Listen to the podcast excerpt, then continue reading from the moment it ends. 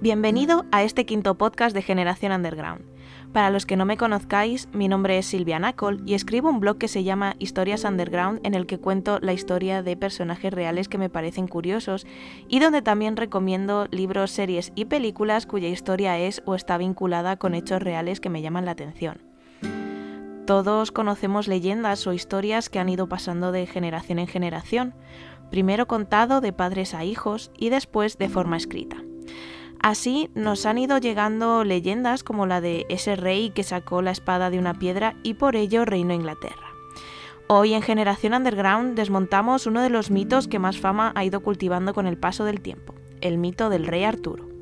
Y es que son muchos los libros, películas y series que se han hecho eco de esta historia eh, de origen medieval que pertenece de pies a cabeza a ese género caballeresco propio de la Edad Media.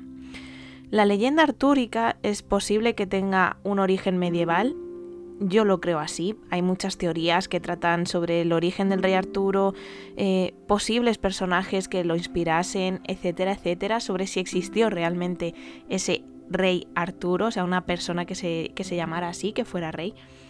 Eh, bueno, entre todas estas teorías yo he escogido una, me creo una, que no vende tanto como puede vender la historia medieval y posteriormente más renacentista de, todo, de todo este mito artúrico, pero sí considero que se puede acercar más a la realidad y dar algo más de luz sobre estos orígenes ¿no? de, este fabuloso rey Arturo y sus caballeros. Antes de meternos con la historia así de, de, lleno, de golpe y porrazo, sí que me gustaría hacerte un breve resumen de este mito artúrico, ¿no? De esta leyenda porque habrá gente que imagino que a lo mejor no lo conozca y otras personas que ya se hayan olvidado por completo de este personaje que sobre todo nos acompañó en nuestra infancia. La leyenda nos cuenta que Arturo era hijo de Uther Pendragon y de Igraine y que al nacer es separado de sus padres, se lo llevan con un, con un tío, no recuerdo exactamente si era hermano de, de la madre o del padre, y regresa a casa con apenas 20 años acompañado de un tal Merlín. Arturo, al pasar por Londres, ve que hay mucho revuelo en torno a una roca y hay un montón de nobles y caballeros intentando sacar una espada que está clavada en esa roca. En ese momento le cuentan a Arturo que, según la leyenda, el que saque la espada de la piedra será proclamado rey de Inglaterra. Muchos lo intentan, pero solamente uno lo consigue, y es que Arturo saca la espada y se convierte en rey. Conforma su reino con los más nobles y valientes caballeros y se esposa con la joven Ginebra. Entre esos caballeros se encuentra Sir Lancelot, que es un, caballero joven, apuesto, atractivo, valiente, que se termina enamorando de Ginebra, la esposa de Arturo. Entre las múltiples misiones de, Arturo y sus caballeros se encuentra una que brilla por excelencia, que es la búsqueda de ese santo grial. Esta será la misión más conocida de, de Arturo y sus caballeros, que por el lado personal tienen también sus conflictos. Y es que Arturo descubre ese romance entre Lancelot y su mujer, Ginebra, lo cual separa a esos amigos o mejor dicho abre una brecha en esa amistad y también en su matrimonio. Por su parte, Arturo es engañado por Morgana para mantener una fe y así engendrar un hijo del rey. Eh, la leyenda termina con un hijo un poco vengativo y con un matrimonio roto por culpa de, estas mujeres tan, tan malvadas. Al fin, y al final el, el héroe pues es el que es, que es el rey Arturo, que muere con muchos honores y, mucho respeto, ¿no? Bueno, yo creo que el resumen de la historia ha quedado bastante claro, o al menos la intención, ¿no? Saber encajar quién fue Arturo, sus caballeros y demás. Bien, de, esta historia, ¿qué es lo que ha trascendido hasta el día de hoy? ¿Qué mensaje nos llega a través de, de, los escritos y a través de todas las películas y series que se basan en mayor parte en esta leyenda. Pues para empezar que es el hombre el que tiene el poder. Si nos damos cuenta, son todo caballeros masculinos los que intentan sacar la espada de la piedra. Entonces ya se está limitando ese poder a una parte de, la sociedad eh, de una forma bastante descarada. Por otro lado, nos llega ese mensaje de que las mujeres, para variar desde que el mundo es mundo, somos las culpables de todas las desgracias, atrocidades y maldades que les pasan a los hombres y que lo que tienen que hacer es soñar con ese príncipe, ¿no? Ese Lancelot que las termine rescatando, ¿no? Ese jovencito guapo y por supuesto es Ginebra la culpable de la ruptura de la amistad entre Lancelot y Arturo y es Morgana la culpable de que Arturo tuviera un hacer con ella, obviamente. Como podéis ver, yo no me inclino para nada a, a que sea la teoría más próxima a esta leyenda medieval la que sea la teoría real. Obviamente, entre mis conclusiones no podéis ver que no estoy nada de acuerdo con este relato, pero lo voy a desmontar muy rápido y con, mucho, y con mucho gusto. Vamos a descuartizar, entre comillas, esta fea historia y para ello nos tenemos que ir al siglo XI, donde en unos bardos galeses encontramos las primeras menciones a ese rey Arturo. ¿no? De ahí podemos decir que empieza a surgir ese mito, entre comillas, artúrico. Sucede que en este tiempo no solamente tenemos el comienzo de estos orígenes, sino también el comienzo de los primeros fraudes relacionados o vinculados a la leyenda artúrica. Y es que en el siglo XII los monjes de la abadía de Glastonbury, que es un sitio que durante muchísimo tiempo, durante siglos, fue centro de peregrinaje para todos los seguidores de esta leyenda artúrica, mm, dijeron descubrir una cruz en la cual em, venía escrito que allí se encontraba la tumba del rey Arturo y su esposa Ginebra. Pero gracias a las labores de arqueólogos, historiadores e investigadores de la literatura, hoy conocemos que eh, aquello fue un fraude.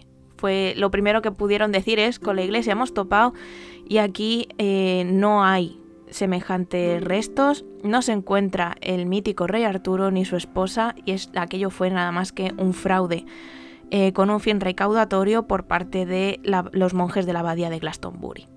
Estas labores también han sacado en claro que a lo largo de, de la historia ha habido muchos Arturos, entonces eso dificulta un poco el dar un punto de origen a esta leyenda, ¿no? Sucede también, por ejemplo, con las ciudades de Troya y con, bueno, con otras muchas fábulas y mitos que mm, nos preceden. Como te he dicho al principio, hay muchísimas teorías. Y ahora sí, te voy a contar esa por la que yo me inclino que puede ser el origen verídico de esta figura. Es la teoría que sabemos a través de Gildas, un sacerdote celtocristiano que vivió en el siglo VI después de Cristo. Pero ¿qué nos cuenta Gildas para que nosotros podamos creer que el origen de Arturo y sus caballeros yace en, ese siglo? ¿no? Gildas se remonta a la batalla del Monte Badon, que tiene lugar entre el siglo V, siglo VI después de Cristo, y es una batalla en la que luchan tropas britano-romanas contra la incursión sajona que venía del norte. Aquí voy a abrir un paréntesis para explicarte un poco eso de tropas britano-romanas contra sajones. Eh, Britania era una de las últimas ya, uno de los últimos bastiones que le quedaba al Imperio Romano. El Imperio Romano estaba en completa decadencia y Britania era uno de los últimos puestos de avanzadilla para seguir manteniendo algo de esa grandeza. Sucede que Roma se tiene que enfrentar con sus propias invasiones también, porque los godos hacen entrada en Roma y la destrozan. Por lo tanto, se ven incapaces también de mandar tantos refuerzos como les gustaría para apoyar esos últimos bastiones del imperio. Sabemos que lo único que les queda a los legionarios romanos en Britania es el muro de Adriano, esa construcción gigantesca que atraviesa la isla de lado a lado, y la fuerza y la perspicacia de sus, mm, de sus legionarios, ¿no? de esos sármatas que formaban gran parte del ejército romano. Si te preguntas quiénes son los sármatas, como dato aclaratorio te puedo decir que es un pueblo iranio que está situado, según Heródoto, en la región de Escitia, y sabemos que llegaron hasta la región del Cáucaso y el actual Mar Negro, Mar Báltico, hasta el valle medio del Danubio. Con esto podemos deducir que los sármatas era un pueblo muy fuerte y muy experto en el combate. Después de este dato aclaratorio, volvamos a ese muro de Adriano como última fortaleza de resistencia de los romanos en Britania. Resulta que tanto a los britanos, a los pictos, como a los romanos les surge un enemigo en común. Este enemigo en común son los sajones, que ya han arrasado gran parte de, Europa y llegan a la isla de Britania pues con esa misma mecánica, ¿no? Arrasar todo lo que se encuentra a su paso y no dejar supervivientes. Aquí a lo mejor voy a decir una cosa que puede ser atrevida, entre comillas, y es que yo hablaría también de una crisis de identidad. Los romanos que están allí no se sienten parte del imperio, porque en cierta parte sí, descienden de romanos, vienen de esa, fuerte Roma, pero son britanos, ellos han nacido en la isla de Britania y tienen más cosas en común con esos britanos que con el propio imperio. Los britanos y los romanos deciden aunar sus fuerzas para luchar contra esa invasión sajona. Y esa fuerza, esa unión se ve en la batalla del Monte Badon, donde, dirigidos por ese gran Ambrosio Aureliano, que era un comandante mitad celta, mitad romano, eh, consiguieron vencer a los sajones con una victoria que supuso una paz un alto al fuego, por decirlo así, en esas invasiones sajonas durante bastantes años. Fue de esta batalla donde Gildas nombra por primera vez la participación del rey Arturo. ¿Podemos decir que este rey Arturo era Ambrosio Aureliano? Bien, la teoría se inclina a que sí. Y me preguntarás, ¿por qué? Entonces aquí yo te voy a contestar con una suposición o una, teoría más o menos lógica ¿no? que podemos sacar. Y es que partiendo de la base de esta crisis de identidad, ¿no? de decir yo ya no soy romano, soy más britano, es muy posible que Ambrosio Aureliano decidiera adoptar un nombre de origen celta, ¿no? un nombre de origen picto. Dentro de estas posibilidades se encuentra el nombre de Artos. Y es que Artos se dice que es uno de los orígenes del nombre de Arthur, ¿no? Del nombre inglés de Arthur, por lo que ha podido dar origen a ese Arthur que hoy en día conocemos. Bien, dicho esto, es muy posible que eh, Ambrosio Aureliano adoptara el nombre de Artos, por lo tanto, Gildas en sus relatos o en su transcripción lo tradujera como Arturo. Y tú me dirás, sí, pero ¿por qué rey? Es fácil averiguar por cómo va la tradición celta o por cómo va la historia, ¿no? Que Artos o, Ambrosio Aureliano, al ser el, responsable o el cabeza de, ese, de esa batalla, fuera nombrado rey, ¿no? Como unificación de los romanos que quedaban con los pictos y así haber una paz entre ambos. De esta paz es muy probable que surgiera Ginebra, ¿no? que fuera la hija de algún comandante picto que se esposara con, con Ambrosio Aureliano para, digamos, mm, materializar esa unión entre ambos pueblos. Esto obviamente es una teoría que para mí tiene mucho sentido, pero que para otros pues a lo mejor no la tiene. Algo que sí podemos sacar de todo esto es que ese rey Arturo era cristiano, ya que en ese relato de Gildas vemos cómo para vencer en esa batalla eh, el rey Arturo se encomendó a Dios.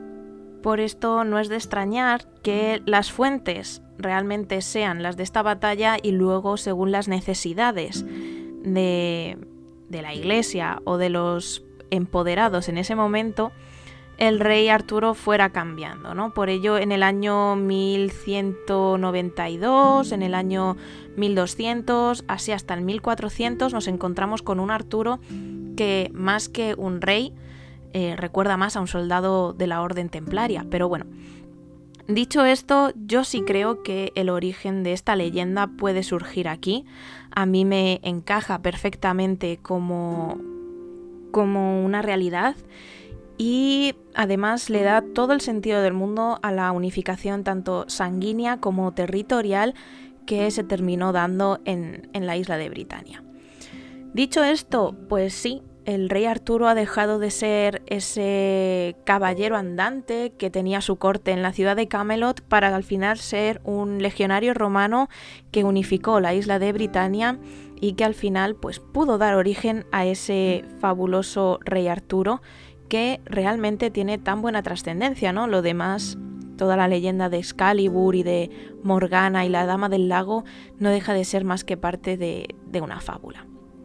Y para ya ir terminando con el podcast de hoy, sí que te voy a recomendar, obviamente, algunas series y películas respecto a este tema. Y es que tenemos una película que a mí personalmente no me gusta, no es una película que me atraiga, pero bueno, creo que para que te hagas una idea de cómo es la leyenda medieval, ¿no? La, la leyenda romántica de este rey Arturo, eh, yo te la recomiendo, se llama El primer caballero, protagonizada por Richard Gere en el papel de Lancelot, una jovencísima Julia Ormond en el papel de Ginebra y nuestro querido Sean Connery, fallecido recientemente, en el papel de Rey Arturo. Eh, mi película favorita sobre el Rey Arturo es sin duda esa de 2004 que se llama El Rey Arturo.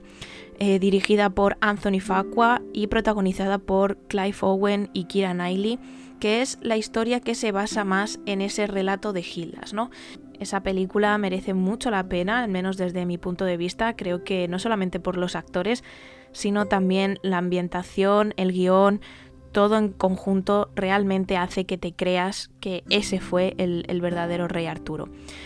A todo esto, antes de que te pongas a ver películas o series y te posiciones, te digo, todo esto son teorías, no hay nada demostrado de forma empírica y aunque es verdad que Gildas tiene un, apoyo muy grande en la comunidad histórica y, y literata, no podemos decir a ciencia cierta que eso fue así.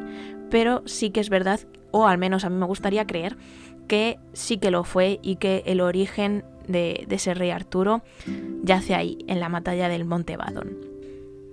Y hasta aquí el podcast de hoy. Espero que hayas disfrutado de la misma forma que he disfrutado yo contándotelo. Y nada, ya tienes material para la próxima semana o para las navidades, ver películas sobre el rey Arturo y volver a disfrutar ¿no? de, esa, de esa leyenda, sacar tus propias conclusiones y bueno, tal vez seas tú el que dé con la clave para descubrir esos orígenes artúricos con esto darte las gracias por estar una semana más al otro lado escuchando los podcasts de Generación Underground. Desearte que tengas muy buena semana, que disfrutes y nos vemos el próximo domingo con otro podcast de Generación Underground. Un abrazo.